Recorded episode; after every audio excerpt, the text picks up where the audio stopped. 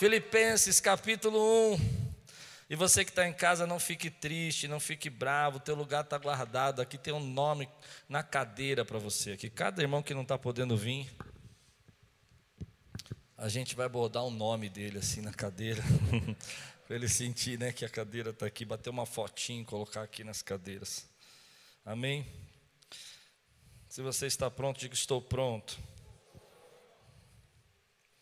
Quero que saiba, irmãos, que aquilo que me aconteceu tem, ao contrário, servido para o progresso do Evangelho, como resultado, tornou-se evidente a toda a guarda do palácio e a todos os demais que estou na prisão por causa de Cristo.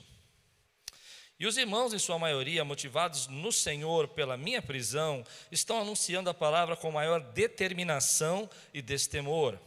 É verdade que alguns pregam Cristo por inveja, rivalidade, mas outros o fazem de boa vontade.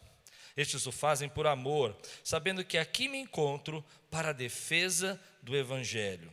Aqueles pregam Cristo por ambição egoísta, sem sinceridade, pensando que podem causar sofrimento enquanto estou preso, mas que importa? O importante é que, de qualquer forma, seja por motivos falsos ou verdadeiros, Cristo está sendo pregado. E por isso me alegro. Repita comigo: por isso me alegro. De fato, continuarei a alegrar-me. Camarada está na prisão, está preso, não é? Quem ouviu a pregação, quem não viu, já, já coloco você dentro do assunto aqui. Espera um pouquinho, vamos continuar, senão me perco. Já me perdi. Pois sei que me aconteceu estará em, em minha libertação, graças à oração de vocês e ao auxílio do Espírito de Jesus Cristo. Aguardo ansiosamente e espero que em nada serei envergonhado. Ao contrário, com toda a determinação de sempre, também agora Cristo será engrandecido em meu corpo, quer pela vida, quer pela morte, porque para mim o viver é Cristo e o morrer é lucro. Caso continue vivendo no corpo, terei fruto do meu trabalho, e já não sei o que escolher Estou pressionado dos dois lados. Desejo partir e estar com Cristo, o que é muito melhor. Contudo, é mais necessário, por causa de vocês, que eu permaneça no corpo. Convencido disso, Sei que vou permanecer e continuar com todos vocês para o seu progresso e alegria na fé, a fim de que, pela minha presença, outra vez a exultação de vocês em Cristo Jesus transborde por minha causa. Não importa o que aconteça, exerçam a sua cidadania de maneira digna do Evangelho de Cristo, para que assim que quer eu vá e os veja, quer apenas ouça a seu respeito em minha ausência, fique eu sabendo que vocês permanecem firmes num só espírito, lutando unânimes pela fé evangélica, sem de forma alguma deixar-se intimidar por aqueles que se opõem a vocês. Para eles, isso é sinal de destruição, mas para vocês, de salvação. Isso da parte de Deus, pois a vocês foi dado o privilégio de não apenas crer em Cristo, mas também de sofrer por Ele, já que estão passando pelo mesmo combate que me viram enfrentar e agora ouvem que ainda enfrento. Você pode dizer amém por esse texto? Aleluia, que texto forte. Vamos orar. Senhor, fala conosco nessa noite, traz a tua palavra ao nosso coração. Vem, Senhor, ilumina nossa mente. Esclarece, Senhor, a visão que nós precisamos. Em nome de Jesus. Amém. De manhã eu preguei, se você não ouviu, assiste durante a semana. Falei sobre as coisas que me aconteceram como Paulo resumiu todo esse fato, tudo aquilo que ele passou em Atos da Apóstolo, capítulo 22 até 27, naufrágio, picada de cobra, prisão injusta, acusação no templo, de profanar o templo, tudo isso ele resumiu, tudo isso na seguinte frase: as coisas que me aconteceram. E dessa maneira eu fui explicando que a gente tinha que fazer as pazes com as coisas que nos aconteceram. E que a nossa história de vida se torna uma inspiração, um progresso crescimento. Porque ele diz assim: Quero que vocês saibam que as coisas que me aconteceram me trouxeram progresso do Evangelho. E assim Deus faz na nossa vida com que essas coisas que aconteceram no passado, quando nós fazemos as pazes com elas, elas venham nos fazer crescer e entender o que Deus está produzindo na nossa vida hoje. Mas o texto agora, que eu quero mostrar um outro lado desse texto para você, é que, como eu falei de manhã, Paulo está preso numa prisão romana, está lá aguardando o julgamento, e ele usa a palavra vou me alegrar, vou me exultar.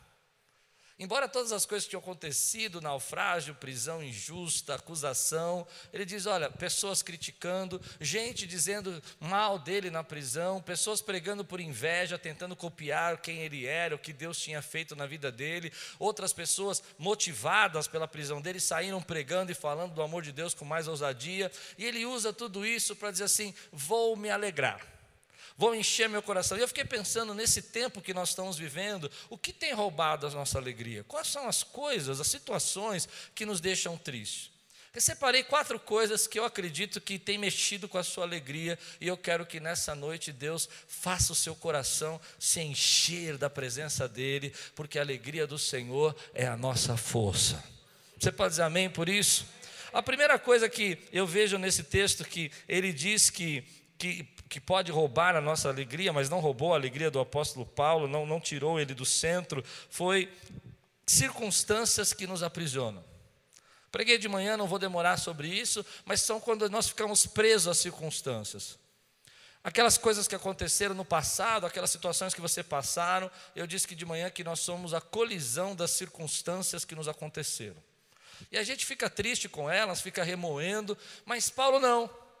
Paulo pega todas essas circunstâncias, resume numa frase, fala: Quero que vocês estejam cientes que as coisas que me aconteceram me trouxeram o progresso.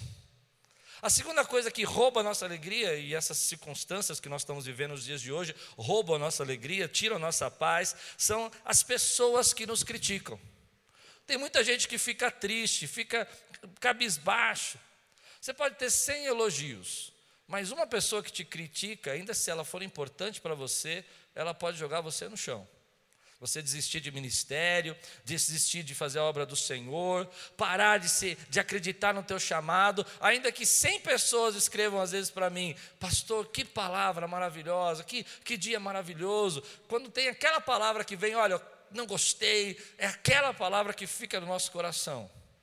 Paulo estava vivendo circunstâncias que aconteceram, estava vivendo críticas de pessoas, mas nada disso parou, nada disso fez com que ele não pudesse se alegrar. E hoje, meu irmão, eu quero ver cadeias sendo quebradas aqui, porque você pode se alegrar no espírito, ainda que haja circunstâncias que são contrárias, ainda que haja críticas na sua vida, você pode dizer: "Ei, eu sei que Deus está fazendo algo na minha vida nesse tempo".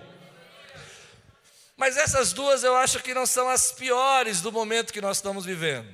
Eu vejo muita gente que está triste, fica triste. Fala comigo, pastor, estou triste. E por quê? Porque coisas que ela gostaria de realizar e não pode realizar. Você sonhou com aquela viagem? Não? Achou que esse ano vai ser o ano de você fazer uma grande mudança na sua casa? E aquilo vai entrando na nossa cabeça, e coisas pequenas que a gente não pode realizar, e você vai ficando triste com isso. Paulo estava vivendo várias dessas coisas que ele não podia realizar, por exemplo, pregar o evangelho, ele não podia sair. Ele pensava que ele ia para Roma como um pregador, e ele foi para Roma como um prisioneiro. E ele teve que administrar isso. Mas a última e pior de todas, que eu acho que é o inimigo do nosso tempo, desses dias que nós estamos passando, pelo menos para mim, é o medo do futuro. É o que vai acontecer com o nosso país, o que vai acontecer com a nossa saúde, o que vai acontecer com o futuro, como vai ser a nossa vida. Principalmente se você está numa casa de 45 a 60 anos, deixa eu pregar um pouquinho para os tiozinhos, assim como eu. Era uma piada, mas ninguém riu porque vocês acreditaram, né? Aceitaram. Eu pensei que eles iam falar, ah, não, não é tiozinho. Eu falei, é verdade. Fizeram assim, prega, pastor. Nós estamos vivendo um tempo de pandemia no momento das mais difíceis da nossa vida, porque é o momento de, de girar uma, uma, uma fase da vida. Você está girando uma fase da vida. Você sabe que você tem produtividade, você tem condição de crescimento, talvez até os 60 anos de idade, com muita saúde, se Deus permitir. Mas no meio disso você pegou uma pandemia. Eu não sei se eu estou pregando para alguém, se alguém consegue entender. E isso mexe com o nosso medo, com o medo do nosso futuro. Como é que vai ser o nosso futuro? Como é que vai ser a nossa velhice? Como é que vai ser? Será que eu vou estar bem? Será que eu não vou estar? Tudo isso tá, Paulo está passando, Paulo está enfrentando, mas ele fala assim: olha, eu me alegrarei, eu me alegrarei. E eu quero mostrar para você o que que Paulo fez para conseguir se alegrar numa prisão onde ele não sabia o que ia acontecer. Ele chega até a dizer, se você não entendeu porque eu falei do futuro, deixa eu te explicar. Ele diz assim: "Eu não sei se eu vou viver ou se eu vou morrer. Eu creio que eu vou viver, mas se eu viver, é bênção, porque eu posso ajudar vocês. Mas se eu morrer é lucro, porque viver para mim é Cristo e morrer é lucro. Então eu não sei o que vai acontecer. Eu acredito que Deus vai me tirar daqui. Mas se Ele não tirar, Ele ainda continua fazendo algo bom na minha vida e vai continuar trazendo a promessa dele sobre vocês. O Evangelho não parou. Então ele pega tudo isso e ele mostra três coisas que a gente precisa tomar posse nesse tempo e enxergar. A primeira delas é que você precisa manter a perspectiva da situação de acordo com Deus e não de acordo com a sua circunstância. Muita gente mantém a perspectiva de acordo com a sua circunstância. Eu mantenho a perspectiva de acordo com o que Deus está fazendo. Ah, se você não consegue ver progresso nisso, feche a sua porta do seu quarto, dobre o seu joelho e fala: Deus, eu quero enxergar como o Senhor está enxergando a minha vida, porque a partir de agora é isso que vai guiar. Eu não sei se você consegue receber essa palavra, mas às vezes nós ficamos tão presos nas circunstâncias que nós não enxergamos o que Deus está fazendo. E eu vou dizer o que Deus está fazendo. Se você está aqui, escute isso. Se você está em casa ligado com essa palavra, ouça que eu vou dizer: perto está o Senhor daqueles que o buscam. Perto está o Senhor da. Ah, você não entendeu? Deus está perto daqueles que o buscam. Deus continua perto daqueles que o buscam mais do que ontem, mais do que o mês passado. Por quê? Porque você se aproximou dele.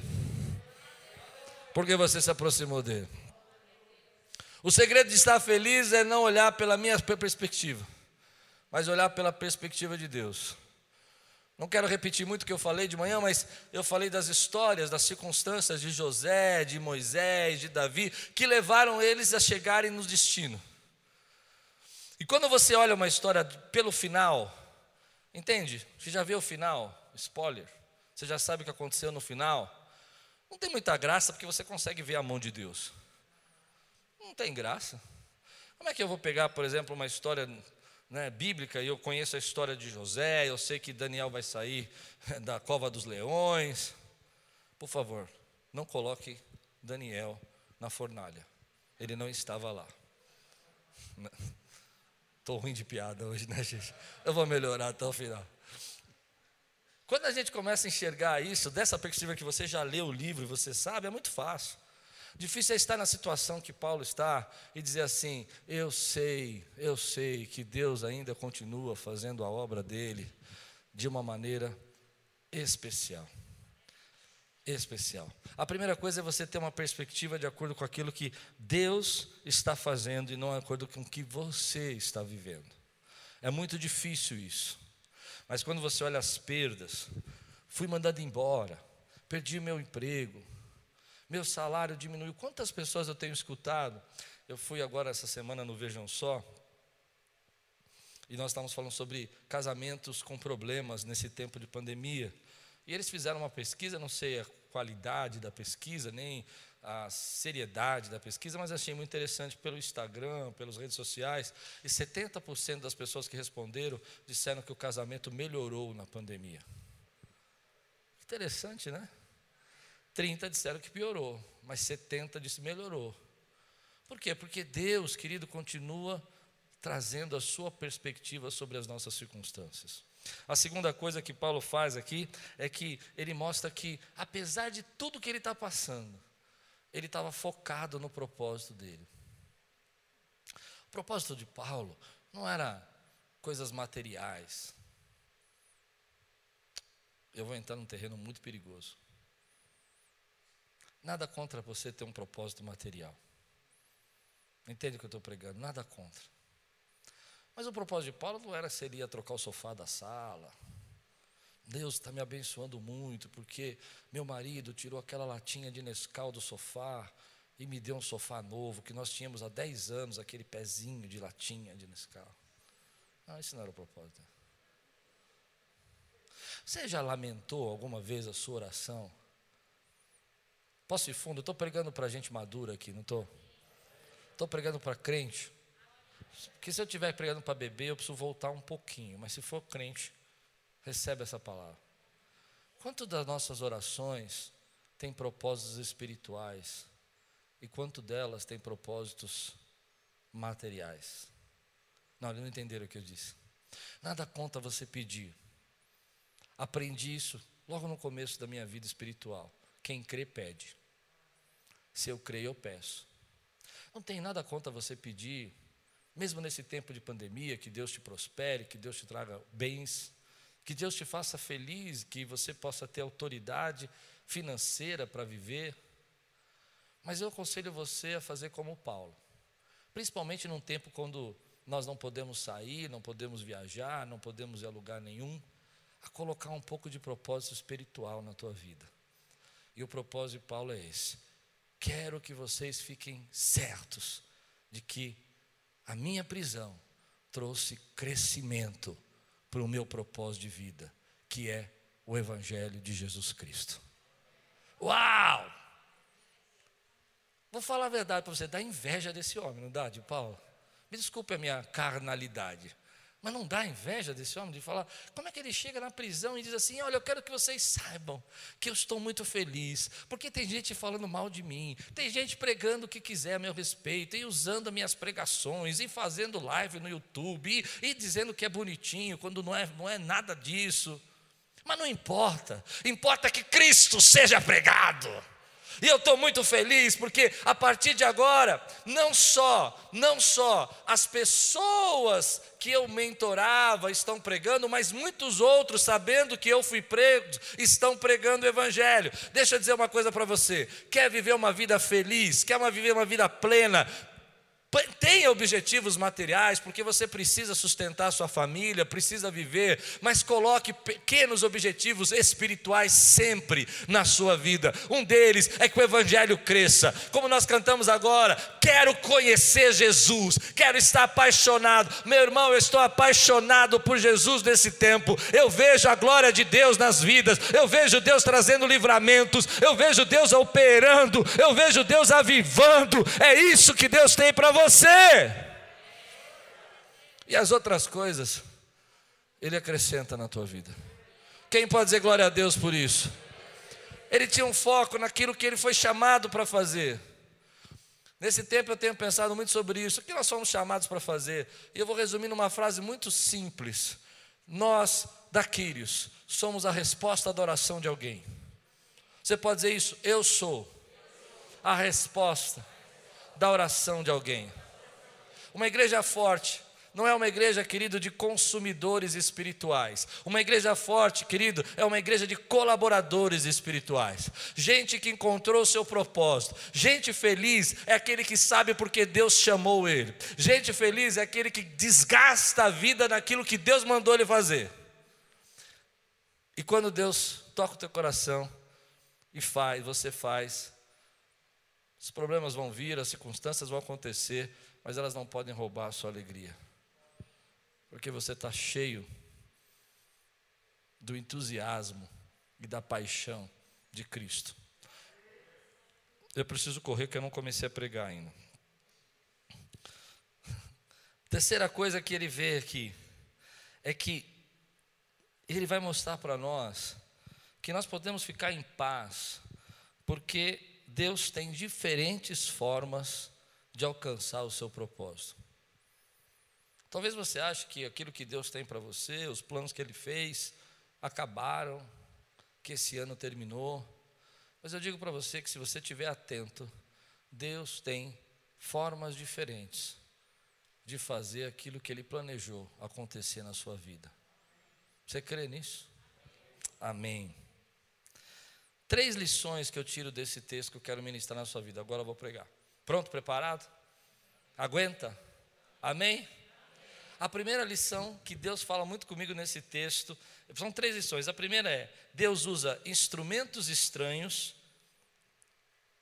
traz oportunidades escondidas e faz milagres que não sabemos. Você pode repetir comigo? Deus tem instrumentos estranhos, oportunidades escondidas e milagres que não sabemos. Essas três lições aqui que estão no texto para mim, a primeira é como Deus usa, usa instrumentos estranhos para levarmos nos nossos propósitos. Nesse texto, Deus usou três instrumentos que não faz nexo nem lógica para ninguém. A primeira coisa, se você pensa que Deus quer espalhar o Evangelho, é, e se Deus quer realmente evangelizar Roma, a melhor coisa a fazer é deixar o seu artilheiro livre, não é? Não deixar o seu artilheiro marcado, preso. Mas a primeira coisa que Deus faz é prender o seu artilheiro. Ou seja, aquele que mais pregava, aquele que não tinha medo de ser apedrejado, já tinha naufragado muitas vezes, que era audacioso, o artilheiro do time, ele vai e prende. Porque Deus usa meios diferentes para nos levar para os seus objetivos. Circunstâncias que você passou, como eu preguei de manhã, estão ainda conduzindo você, são instrumentos estranhos, pessoas que a gente não entende, que não espera que sejam elas que vão nos abençoar. Então a primeira coisa que Deus usou foi uma prisão, e a prisão de Paulo fez ele chegar à guarda pretoriana, que era a guarda romana, lugar onde ele não poderia pregar, mas agora ele está ali sentado na prisão e os guardas curiosos querendo saber quem é esse tal de Cristo Cristo vão até ele e ele prega. Um instrumento estranho, preso. A segunda coisa que Deus usa, o segundo instrumento, são os seus críticos. Ah, você acha que os seus críticos vão derrubar você, você acha que as pessoas que te perseguem no trabalho vão definir o seu destino, mas não é isso. Os críticos aqui vão fazer com que pessoas comecem a pregar de forma audaciosa, até por ganância talvez, mas o evangelho vai se espalhar. Eu não sei se você está entendendo. Deus tem instrumentos estranhos para abençoar a nossa vida. Às vezes, querido, é uma pessoa que você não espera. Como o Ralph contou o testemunho hoje, achei muito legal. Um cliente ligou para ele e disse: Olha, meu amigo, pelo que eu entendi, ele não estava comprando nada, né, Ralph? Comprando nada. E falou: Me passa o número da sua conta. E depositou 500 reais na conta dele. A questão não é o cliente que depositou, a questão é Deus que agiu não, você não entendeu. Com um instrumento estranho. Não foi um irmão, não foi o pastor, não foi o mas Deus usa quem ele quer para mostrar que ele continua sendo Deus na sua vida. Você não entende que Deus pode usar um instrumento estranho como uma pandemia para avivar uma igreja, se essa igreja dizer: "Ei, eu estou pronto". Deus pode usar um instrumento estranho como igreja fechada e casas abertas para que a palavra de Deus seja pregada. Deus usou a prisão, Deus usou os críticos, e por último, Deus ainda usa a crise. Toda a crise de Paulo está registrada aqui. Eu tive que buscar com você lá em Atos dos Apóstolos a história completa, mas está registrada. E a crise dele é o nosso testemunho de como a gente devia ser. Deus usa a crise para nos inspirar. Depois de dois mil anos, Deus ainda usa a prisão dele para dizer: Você está com medo? Deixa eu te contar o que aconteceu com meu servo Paulo e como eu usei a vida dele de forma estranha. Você acha que eu não sei o que está acontecendo na tua vida? Deixa eu falar para você como eu usei os críticos, como eu usei o naufrágio, como eu usei uma picada de cobra Como eu usei, querido, uma injustiça para chegar com meia palavra aonde eu queria chegar. Eu não sei, querido, qual é a situação que você está vivendo, mas eu creio que, ainda que ela pareça estranha, ela se torna um instrumento na mão de Deus para te abençoar, te transformar. Quem pode dizer glória a Deus? Quem pode dizer assim, eu já vivi um instrumento estranho, uma situação estranha? Eu me lembro que quando jovem, eu me apaixonei por uma jovem, não era Lupe, graças a Deus ela foi embora. Mas ela me deu um fora bonito. bonito. Ela chegou e falou assim: Você é muito crente para mim, Deus tem uma obra. Ela não era crente, Deus tem uma obra na sua vida, então eu não quero namorar mais você. Eu falei: As pedras clamaram. Mas a história não é por causa disso. A história é que quando eu vou para casa, eu vou cantando um hino. Estava frustrado, sabe? Curtindo aquela fossa. Acho que nem fala mais fossa hoje, né? Só os velhão, né? Só os tiozão. Como é que fala hoje? Não ri de mim porque você já falou fossa. Sofrência. Sofrência. Ai, que gostoso ter vocês aqui, gente. Como é bom pregar. Ah, e eu fui cantando um hino para casa, um hino antigo que falava assim: Estou pronto para ir, Cristo amado, a seguir-te onde queres que eu vá. Sofrência era grande. Escreve aí no chat aí, sofrência. Põe duas mãozinhas levantadas. Vou chegar em casa, quero ver quem escreveu. Eu corro para casa para ler o chat. E aí, naquela sofrência, cheguei em casa, mamãe não estava bem, estava lavando louça, não estava muito bem, estava meio fora do ar, assim naquele dia. E ela falou: Filho, o que aconteceu? Eu disse: Ah, fulana desmanchou de mim. Mas aí foi interessante que Deus usou a minha mãe naquela situação. Ela parou de lavar louça, olhou para trás, e você toma um fora e canta essa música? Eu falei, é. Ela falou assim: hum, isso quer dizer que Deus está chamando você. Naquele dia, a música, o fora, minha mãe não bem, olhando para mim, falando daquela maneira tão incisiva, foram os instrumentos estranhos que Deus usou para me conduzir no meu chamado. Deus continua ainda usando nesse tempo instrumentos estranhos, pessoas, amigos, colegas, gente que você não espera, portas que você não imagina, negócios que você nunca imaginou que poderia fazer para abençoar a tua vida. Quem pode dizer glória a Deus? Isso me leva na segunda lição desse texto. Toda aquela crise que Paulo está passando, toda aquela prisão, as pessoas, é, alguns pregando porque disseram agora Paulo está preso, a gente precisa fazer alguma coisa, e outros dizendo não, vamos, vamos pregar porque agora ele está fora, por inveja, por orgulho. Deus trouxe naquela crise uma oportunidade escondida. Ele vai parar no palácio, ele vai parar na guarda petroliana, ele vai estar diante dos soldados romanos. E havia uma oportunidade que você não enxergou. Ele vai escrever cartas. Ah, não, você não entendeu. Acho que entendeu? Ele não podia pregar. Ele não podia sair na rua ensinar nas igrejas, e ele vai escrever cartas. E hoje eu estou pregando uma carta, porque naquela prisão, Paulo enxergou uma oportunidade escondida. Deus tem oportunidades escondidas para você. E sabe qual é a minha oração nesse tempo? Quem está comigo aqui pode orar comigo, dessa maneira. Deus me faz enxergar as oportunidades que eu não consigo ver nesse momento. Quem pode levantar sua mão e dizer assim: Deus me faz enxergar as oportunidades que eu não consigo ver.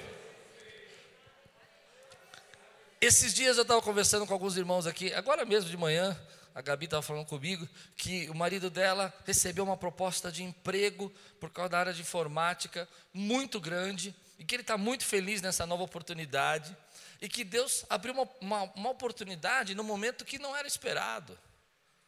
Gente que está contando para mim que nesse momento comprou um apartamento. Eu não estou dizendo que não tem gente sofrendo, que não estão passando por crise, não é isso, mas estão enxergando oportunidades que estão escondidas. Eu sinto algo aqui no meu coração que eu queria assim, pode ser até um pouco pequeno isso que eu vou fazer, sabe? Mas eu preciso fazer. Gente, é uma oportunidade tão grande de nós salvarmos vidas hoje pela internet. Está todo mundo conectado, está todo mundo ligado, está todo mundo vendo lives o tempo todo. Compartilha, chama um amigo para assistir sua sala de vídeo, marca alguém numa live. O que nós temos visto de gente, não só aqui na Quiris, na Quiris também, gente. Eu falo isso porque às vezes eu falo de outros ministérios, a gente acha que não está acontecendo aqui. A Quiris também. Só hoje aqui eu estou surpreso. Nós tivemos hoje aqui hum, uns 20 visitantes pela primeira vez, coisa linda que Deus está fazendo. Mas o mais o que Deus está fazendo, a oportunidade maior que eu estou vendo, é tempo de você se conectar com Deus. É tempo de você falar assim: sabe uma coisa? Eu vou sair dessa quarentena de uma maneira diferente, porque a oportunidade que Deus está me dando é que eu posso me, ali, me, me aliançar com Ele, me conectar com Ele e receber o avivamento que eu procuro há muito tempo. Quem pode dizer glória a Deus para isso? Eu posso ver o Evangelho progredir dentro de mim. Paulo chegou uma oportunidade dentro da prisão. Ele falou: Sabe o que eu estou vendo que Deus está fazendo? Eu estou aqui preso e esses homens estão toda hora mudando a guarda. Eu fico imaginando, eu lembro uma vez ouvindo uma pregação, acho que foi o meu irmão quando eu era garoto, ele dizia o seguinte, ele falava o seguinte, que eu fico imaginando o Paulo, porque Paulo deve ser aquele camarada é, pregador é, pentecostal, né? Eu imagino, não sei. Ele, aquele insistente, audacioso, que conhecia das filosofias. E aí chegava um guardinha novo e parava. Falava, bom, bom dia. Enquanto o cara tinha que ficar lá comando conta dele, ele ficava pregando. Aí ele ficava lá. No outro dia vinha outro. Ele falou assim: Nossa, tem público novo. A igreja mudou já. Ele pregava. E ele diz no texto que a guarda toda pretoriana estava ouvindo falar de Jesus Cristo. Deus tem oportunidades em tempos de crise. Às vezes as oportunidades não são financeiras, às vezes elas são espirituais. Às vezes elas são oportunidades de crescimento. Às vezes são oportunidades de você fazer aquele curso online que você não podia fazer presencial porque você não tinha tempo. Eu não sei, querido, qual é a sua oportunidade, mas eu tenho orado e dito, Senhor, mostra a oportunidade que nós estamos vivendo. Nós temos feito alguns projetos aqui de culto online, como esse de quinta e esse de sábado, que eram projetos que eu já tinha quatro anos atrás e não tinha feito, não tinha tempo para fazer não tinha como fazer. Mas Deus vai trazendo essa oportunidade. Então eu quero ministrar uma palavra na sua vida, e se você crer, receba essa palavra. Deus tem oportunidades nesse tempo de crise. Paulo vai descobrir essa oportunidade de escrever cartas, de pregar para a guarda pretoriana, de ver seus amigos agora que ele está preso pregando. Assim eu creio que nós temos algumas áreas da nossa, talvez seja a oportunidade de você melhorar a tua saúde, talvez seja a oportunidade de você melhorar o seu relacionamento familiar, talvez seja a oportunidade de você voltar a ler aqueles livros que você fala que sempre vai ler, mas não tem tempo e reler. Eu estou já no meu terceiro livro que eu estou relendo, que eu nunca tinha tempo para fazer isso agora. Eu não tenho tempo ainda, mas descobri que é bom fazer algumas coisas sem tempo ou arrumar tempo para fazer, porque Deus está nos dando oportunidade para fazer isso. Quantos levantam sua mão podem dizer assim? Eu creio que Deus tem oportunidades escondidas nos tempos de crise. Olha, pensa naquele tempo não havia internet, não havia televisão, não havia rádio, não havia é correio era diferente dos dias de hoje, e-mail não tinha, não tinha celular mas Paulo vai escrever uma carta que vai durar dois mil anos. E a gente hoje aqui está estudando oportunidades escondidas que ele tinha naquele tempo. Deus tem isso para você. Eu tenho pregado, eu quero falar, eu quero fazer um podcast sobre isso semana que vem, no meu podcast de liderança, um assunto que tem me incomodado sobre essa questão de oportunidade. Nós somos uma geração que não sabe usar o que a gente tem não sabe usar o que a gente tem. Deixa o tio contar para você como é que era na infância dele. Hoje eu estou meio velhinho, eu estou sentindo. A gente tinha que escrever com máquina de escrever. E aquilo era do inimigo. Porque depois que você. Primeiro esse negócio de ficar fazendo. Mas aqui, deixa eu contar uma coisa. Quem aqui bateu cheque? Eu bati muito cheque. Bater cheque, escrito, bater cheque. Você estava batendo cheque numa alegria, com aquela folha horrível de carbono. Não, era do inimigo aquilo, né? A mãozinha já azul. Você virando o Smurf. No meio do cheque, você escrevia ao invés de escrever, se fosse nos dias de hoje, né? Não, quando era cruzado real, URV, você não sabe o que é isso, né, gente? Foi umas moedas que o Brasil já teve. E aí você escrevia cruzeiro ao invés de cruzado. E você tinha que voltar aquela pilha de cheque, fazer tudo de novo. Hoje você pega o seu celular e transfere. Mas a gente não sabe usar o que a gente tem. não sabe usar essas oportunidades que estão escondidas dentro da nossa casa. Eu vi um jovem essa semana que me chamou a atenção, falei ontem na live dos jovens. 15 anos, ele tinha uma máquina de fotográfica que ele ganhou da mãe dele, dessas normal, assim, sem ser profissional. E ele chegou para uns amigos da, da, da família e falou assim: Posso fotografar o seu aniversário? De graça. E ele começou a fotografar os aniversários e fazer portfólios. Hoje ele tem 23 anos, já tem a produtora dele. Ele, fez um, ele, faz ele faz vlog. E ele estava mostrando os equipamentos que ele comprou com os trabalhos dele de 23 anos. Ele usou o que ele tinha nas mãos. Ele usou oportunidades que estavam escondidas na vida dele. Você tem, você tem isso dentro de você. Deus está trazendo oportunidades na sua vida, então se alegre. Se você não consegue enxergar nenhuma, nenhuma oportunidade, seja na sua saúde, seja na sua vida financeira, seja no seu relacionamento, seja na sua vida espiritual, é porque você está com defeito de fábrica. Porque Deus está fazendo. Deus não parou de fazer. Ele continua fazendo. Eu vejo nesse tempo quanta oportunidade nós estamos tendo para ensinar a Bíblia, para pregar, para falar do amor de Deus, para ajudar pessoas. Olha quantas famílias já foram ajudadas. Mas tem gente que vai esperar tudo passar. E depois que tudo passar, vai falar assim: nossa, eu podia ter feito isso. Podia ter feito. Querido, começa agora. Deus está trazendo uma oportunidade nova para você. E você precisa ter uma visão 2020 para enxergar. Quem entende isso, levanta a mão aqui. Quem conhece a palavra. Você precisa ter essa visão. Uma visão 20 em 20 vai fazer você ver oportunidades onde Paulo viu. Ele falou assim: Olha, eu quero que vocês saibam que essas coisas me co cooperaram para o progresso, fizeram as coisas avançar. E eu creio que Deus está fazendo isso na tua vida. Você vai sair disso mais forte, mais cheio de fé. Quem não orava vai orar. Quem já orava está orando mais. É só você começar a tossir que você vai ver como é que você ora. Peguei você. Estava tranquilão. Não estou tossindo, não, estou brincando. Tá? Já, Senhor Jesus, nós temos uma aliança. Aleluia! Quem pode dizer glória a Deus? A terceira e última coisa que eu vejo nesse texto aqui é que Paulo, além de, de ter essa oportunidade de enxergar essas prisões, algemas, como oportunidades escondidas para o avanço do Evangelho, é, havia milagres que nós não sabemos, milagres que estavam acontecendo. Em todos os acontecimentos que ele conta, o naufrágio, Deus operou um milagre. Na hora que a cobra picou, ele poderia ter morrido. Deus ofereceu um milagre. No momento que ele está na prisão agora, pessoas começaram a se encher de coragem para pregar. Deus estava operando milagres.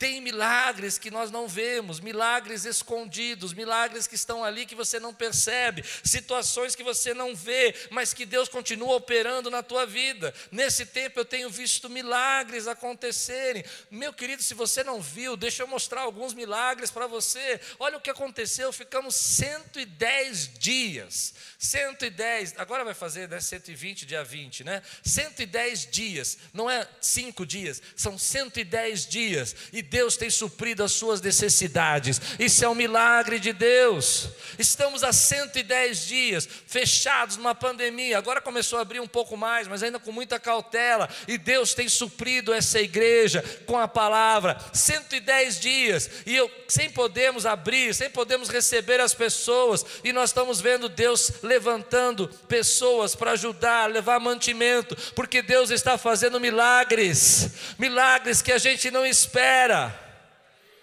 Eu tenho uma situação com isso que marca muito minha vida.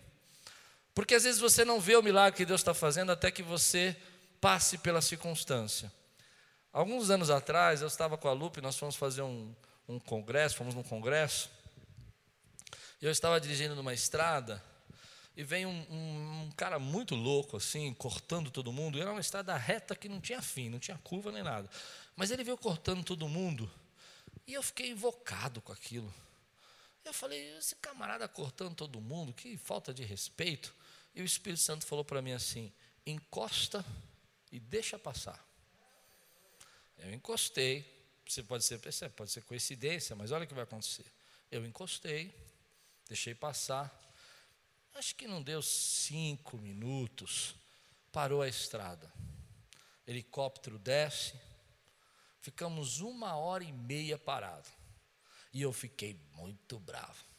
Falei, por que, que eu deixei ele passar? Se ele não tivesse deixado passar, se não tivesse reduzido, já tinha passado, já estava para frente desse acidente, não tinha acontecido nada.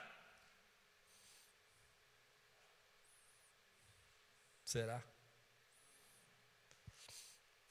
Não agradeci, não falei obrigado, fiquei bravo uma hora e meia, com fome, preso no carro, não tinha para onde ir, helicóptero, bombeiro, ambulância, fogo. Quando eu passo, o carro está carbonizado aquele que passou correndo, mais dois carros batidos, um caminhão batido, fui embora. Algum tempo depois, uns três meses depois, um amigo que mora perto dessa estrada me ligou e disse assim: Você lembra do fulano? Eu falei, não lembro. Ele é daquela igreja, ele te conhece, ele é pastor lá. Eu falei, acho que eu sei quem é, mas não lembro. Ele disse assim: olha, ele estava naquela estrada tal. E aí meu coração gelou. E ele sofreu um acidente faz pouco tempo. Na reta. Sabe um lugar que tem um elevadinho assim, que tem uma pontinha? Eu falei, uhum, eu sei. Você não entendeu, né? falei. Então, ali deu, um carro veio, bateu na traseira dele que estava costurando todo mundo, ele girou, bateu e teve que ir para o hospital, teve que vir, parou a estrada por uma hora e meia. Eu, uhum. Sei, não, muito. Eu já sou transparente, já estava sem cor, né? E aí o Espírito falou assim: vai agradecer agora? Podia ter sido você. Tem milagres que Deus está fazendo na sua vida que você não vai enxergar. Que é até bom você não saber. Mas embora você não enxergue, não pare de agradecer. Quem pode agradecer a Deus pelos seus milagres aqui, querido? Há uma história na Bíblia que fala muito sobre isso. A Bíblia diz que quando estávamos lá, no primeiro milagre de Jesus, o vinho acabou. O noivo não sabia que o vinho tinha acabado. O fiasco estava armado. Lembra que um casamento naquela época era um momento muito especial, muito importante. E ainda assim, a mãe de Jesus fala assim: Olha, faça tudo o que ele mandar. No interessante é que quando chamam o mestre da cerimônia, o mestre fala: Nossa, você deixou o vinho melhor para o final.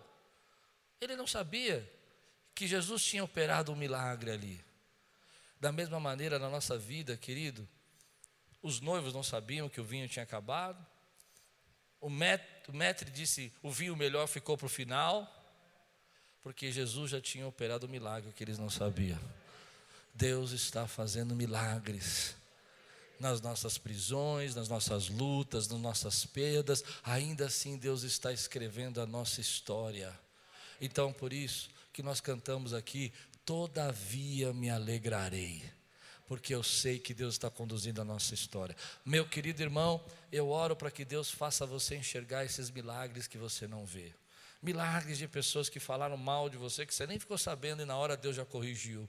Milagres que as pessoas tentaram praticar algo contra você, mas Deus te protegeu. Eu me lembro alguns anos atrás, eu vou terminar assim, eu, eu estava na, na, entrando na, na porta de casa, eu abri, parei o carro, desci para abrir a, o portão de casa, morava perto de um parque ali no Pirituba, e de repente veio um carro bem devagarzinho assim e parou no meio da rua. Na hora já veio na minha coração, perdi. Né? Já vai acontecer alguma coisa aqui. E eles pararam, o carro todo escuro, e eles ficaram parados. Eu abri o portão, não tinha como correr. Abri, fiquei olhando. Fui indo para o carro. Quando eu estou chegando perto do carro, vira uma viatura. A viatura vira, vem vindo, eles saem correndo. A viatura para, nunca antes tinha acontecido. Morei 10 anos naquela casa. Eles disseram para mim assim: você está tudo bem com você? Eu falei: Tá. Eu acho que vocês acabaram de impedir o meu assalto. Eles disseram: Por quê? Porque esse carro parou, ficou me observando quando vocês viram isso, eu correndo. Eles foram para onde? Para lá, saíram correndo. Eu não sei se era um assalto. Graças a Deus eu não sei. Porque Deus fez milagres que eu não sei. Deus continua fazendo milagres que você não sabe nesse tempo.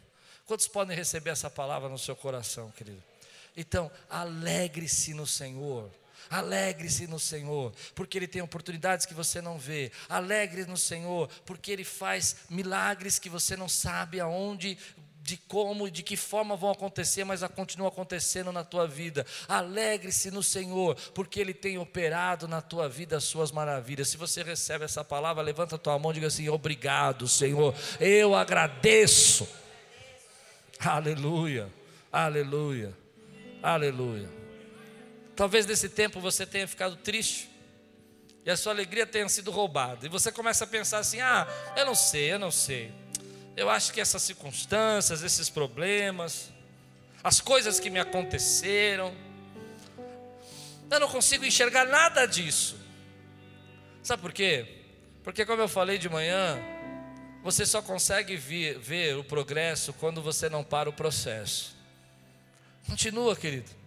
Continua caminhando. Eu só fui enxergar o livramento de Deus e agradecer a Deus depois de três meses, quando esse amigo me ligou e disse: Olha, aconteceu isso. Ele estava indo ali de lá para cá, na mesma estrada. Eu falei: Uau, Deus me deu um livramento. Tive tantos livramentos na minha vida, querido, tantos milagres que eu já vivi. Sabe por quê? Porque há milagres que você vê e há milagres que você não sabe, mas os anjos do Senhor estão acampados ao seu redor. E eles estão guardando e livrando você do mal. Ah, ele é aquele Deus ainda que no Salmo 91 está escrito que aquele que habita no esconderijo do Altíssimo, a sombra do Onipotente descansará porque Ele continua sendo o mesmo Deus, Ele não mudou, Ele continua operando os mesmos milagres e fazendo a mesma obra na sua vida. Por isso, ainda que Ele esteja usando instrumentos estranhos, glorifique o nome dEle e fala: Pai, eu não sei como o Senhor vai fazer, eu não sei quem o Senhor vai usar, mas eu sei que o Senhor pode usar o que quiser para transformar, para mudar, para me trazer uma porta onde eu não enxergava, porque esse é o Deus que opera na nossa vida instrumentos que a gente não vê para nos abençoar. Circunstâncias que me aconteceram me trouxeram até aqui. Foram instrumentos estranhos na minha vida, mas me mostraram oportunidades que eu não podia ver. Me mostraram na minha vida milagres que eu nem sabia que podia acontecer, porque Deus continua tendo uma aliança com você.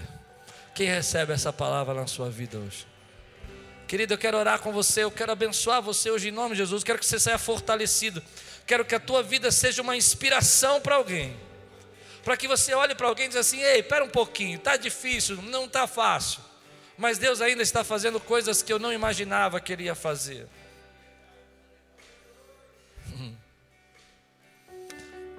Meu medo é às vezes a gente não enxergar a oportunidade que Deus está nos dando no tempo. Semana que vem eu quero falar sobre isso, sobre tempo. Ora por mim, para eu pregar.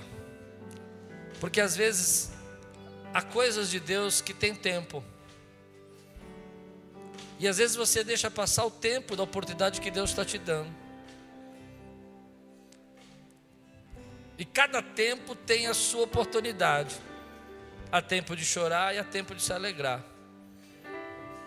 Eu não sei qual é a oportunidade que Deus está te dando hoje, mas essa é a oportunidade que você precisa enxergar na tua vida. Às vezes é fazer as pazes, às vezes é liberar perdão, às vezes é ligar para alguém e falar: Olha, obrigado por você existir. Às vezes é simplesmente dizer: Obrigado, Senhor. Passaram 110 dias e o Senhor me guardou. O Senhor é fiel. Quem recebe essa palavra, diga amém, querido. Quero orar por você. Se Deus está falando com você nessa noite, Deus está tocando o teu coração, e você está falando, Deus, eu preciso enxergar essas oportunidades, eu preciso ver os instrumentos que eu não estou vendo, que podem até me machucar no começo, mas que vão trazer a tua glória na minha vida.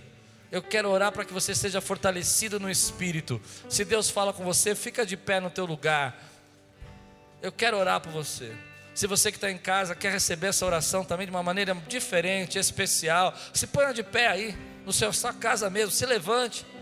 Há uma pregação que eu gosto muito que diz assim: se ponha de pé e eu falarei com você. Se ponha de pé e eu vou falar com você. Ezequiel, se ponha de pé, eu vou falar com você. Então, você que está em casa aí, ah, mas eu estou no cobertor, pastor. Joga o cobertor fora e fala: Deus, eu estou de pé, representando que eu estou pronto para ouvir Os livramentos que eu não enxergava, eu vou enxergar. As oportunidades que eu não via, eu vou localizá-las. E os instrumentos, por mais diferentes que sejam, o Senhor ainda continua usando para me abençoar.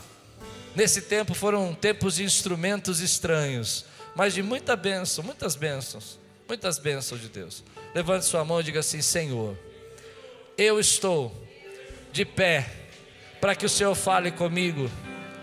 Eu estou de pé para que o Senhor me mostre as oportunidades desse tempo. Aviva-me, abra meu coração, me faz enxergar como Paulo viu. Aleluia. Dá um grande glória a Deus que você não pode dar em casa aí, você que mora em prédio. Não, eu quero aquele que quem mora em prédio. Dá um glória a Deus bem forte aí. Aleluia!